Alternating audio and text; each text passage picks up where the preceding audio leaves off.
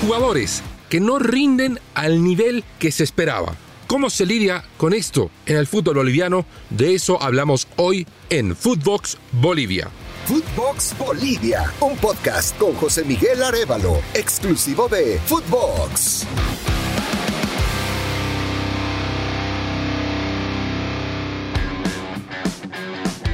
Lo saluda José Miguel Arevalo para hablar de este tema que se está haciendo recurrente. Y el episodio más reciente tiene que ver con Independiente de Sucre, el equipo que se consolidara campeón boliviano en el cierre de la temporada 2021, que clasificara a la Copa Libertadores y tuviera una actuación realmente eh, para el olvido. Va a terminar último en la competencia, no le fue bien en el torneo Apertura, lejos de revalidar el título, ahora está naufragando en la mitad de la tabla. Y el último partido, más allá de que de por sí era un partido complicado, recibía a Luis Ready, empezó a dar señales de que algo se está resquebrajando dentro de Independiente y la prueba de ello fue la dura arenga del técnico Marcelo Robledo que se filtró desde eh, lo más eh, íntimo para un equipo que es el vestuario, del hermetismo del camerino, de las entrañas del primer plantel, salió un audio que eh, reflejaba la molestia de Robledo al final del partido.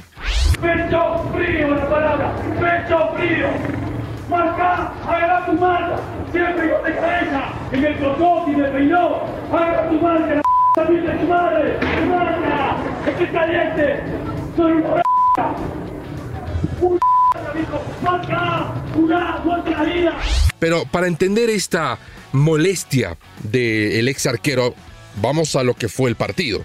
Independiente recibía a Always Ready, un rival siempre complicado, pero Always se quedó con un hombre menos. Antes del final del primer tiempo se fue expulsado Mark Enumba por una falta clarísima que tuvo que ser revisada por el VAR, más allá de la nitidez de su infracción. Bueno, Austin Prado, el árbitro, tuvo que volver a ver la jugada.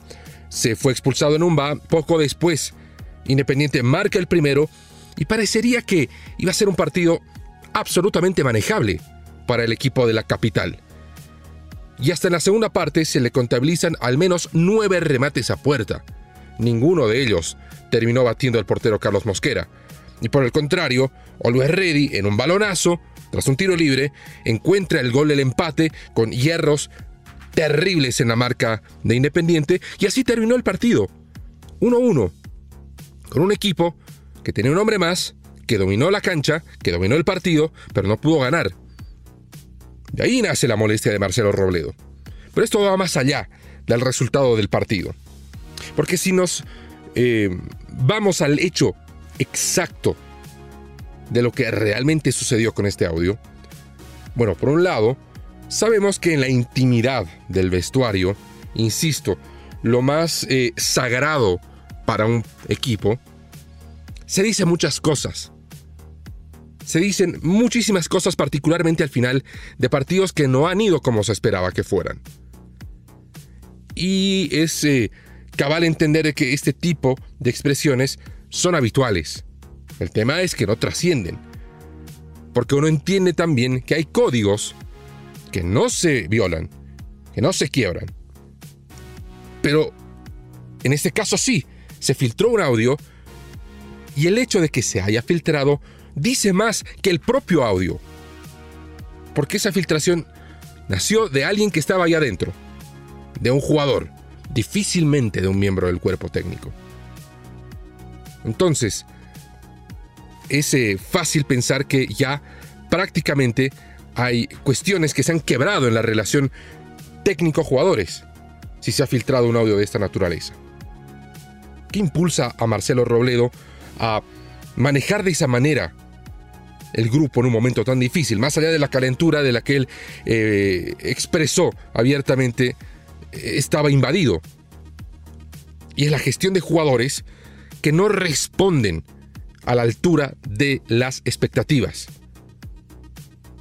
Hay que mencionar un poco cómo fue la planificación de esta temporada de Independiente y no fue la mejor, porque el año pasado, al cierre de 2021, se encontró con que era campeón del fútbol boliviano. No digo que fue casual, lo logró con méritos, con eh, bastante esfuerzo, tuvo consistencia el título logrado.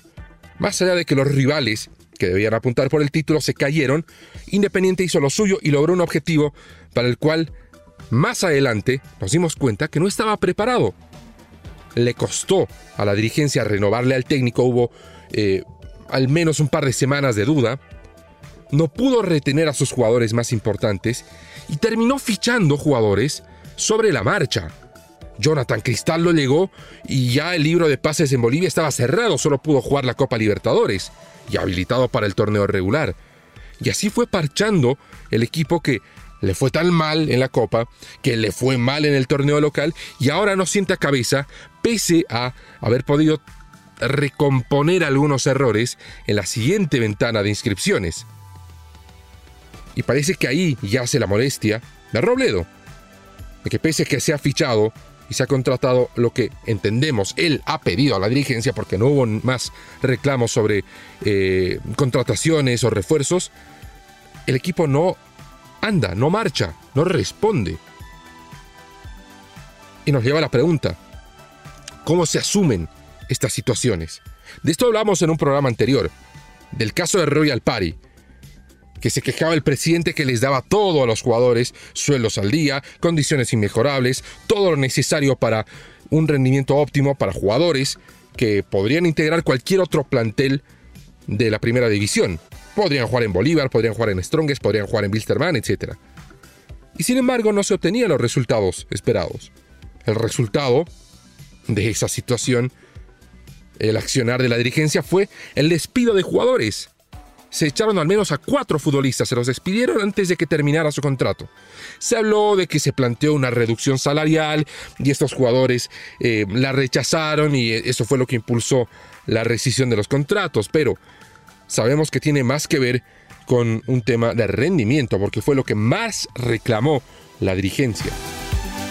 Esta situación independiente no es tan distinta, solo que aquí las medidas eh, fueron filtradas y vinieron desde el cuerpo técnico. La pregunta, ¿cómo se lidia? ¿Cómo se hace frente a un equipo que no responde? No es que tenga la respuesta. Pocos técnicos, los más capacitados o los más experimentados, realmente la tienen. Y es a esos casos a los que tenemos que aferrarnos o acercarnos para buscar algún tipo de referencia y tratar de entender cuáles pueden ser los caminos para evitar este tipo de situaciones, que pasan de un mal resultado, de un mal partido, a una crisis del primer plantel, con filtraciones de audio, con eh, rescisiones de contratos, con toda una atención mediática, porque esto naturalmente va a ocasionar una atención mediática que va a interferir, va a hacer ruido en el trabajo de la semana. Que dicho sea de paso, el trabajo post derrota es el más importante. Y sobre todo cuando hay fecha entre semana, porque hay poco tiempo para el siguiente partido en el que se puede revertir la situación. Y creo que ese es el primer principio que se debe entender, que toda situación adversa es reversible, siempre y cuando se tomen las medidas correctas. No cabe la menor duda de que Royal Party e Independiente van a ser bancos de prueba del manejo y gestión de grupo, en situaciones parecidas. Ninguno de los dos clubes está rindiendo de acuerdo a lo que sus directivas habían planificado, pero con diferencias importantes. En el caso de Royal Party, los directivos fueron claros. Dijeron que se había cambiado el técnico ya un par de veces y las cosas no marchaban. Entonces el problema no estaba ahí, el problema estaba en los jugadores. Y ahí se tomaron las medidas correctivas.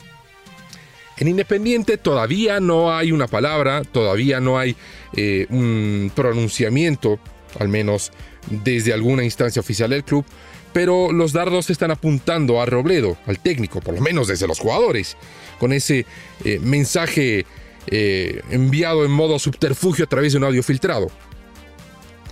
Muchos apuntan también a que ya el ciclo de Marcelo Robledo no tiene mucho más por delante que es un ciclo que se lo está estirando más allá de lo que se esperaba o podía ofrecer.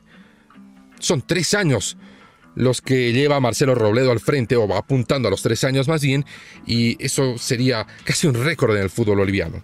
Pero de cualquier modo, estas respuestas a momentos de crisis, muchas veces intempestivas, muchas veces extremas, hablan mucho de la volatilidad del fútbol boliviano, de decisiones apresuradas, de exigencia de resultados hoy, de que el técnico puede dirigir su último partido el próximo fin de semana. Y pocos son los excluidos en esta situación, pocos se eximen de la cabeza caliente de los dirigentes. Ahora, ¿cómo se puede afirmar esto cuando en el torneo clausura han habido relativamente pocos técnicos que han sido cesados? Está el caso de Cristian Díaz, que en realidad terminó su contrato en Strongest, fue reemplazado por Viallo, es líder absoluto de Strongest. Está la situación, por ejemplo, de Luis García, que fue sustituido por Víctor Hugo Andrada en Royal Party. Han habido algunos cambios en otros comandos, como en el caso de Blooming, se fue Rodrigo Vanegas, lo reemplazó Néstor Clausen y de inmediato Clausen lo reemplazó Víctor Hugo Tucho Antelo. Y no hay más que eso. ¿Cómo podemos hablar de volatilidad de dirigentes cuando han habido tan pocos cambios en los cuerpos técnicos?